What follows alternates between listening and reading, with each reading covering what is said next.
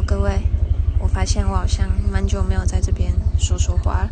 今天跟大家分享一下我前几天在网络上看到的影片，内容是一位父亲对他儿子说：“千万不能让女生流泪，因为女生的眼泪就是她脑子里面进的水，如果她的水流光了，她就变聪明了，可能就会离开你了。”我觉得。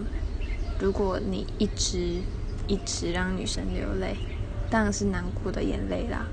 我觉得他就是等他攒够了失望，他就离开你了。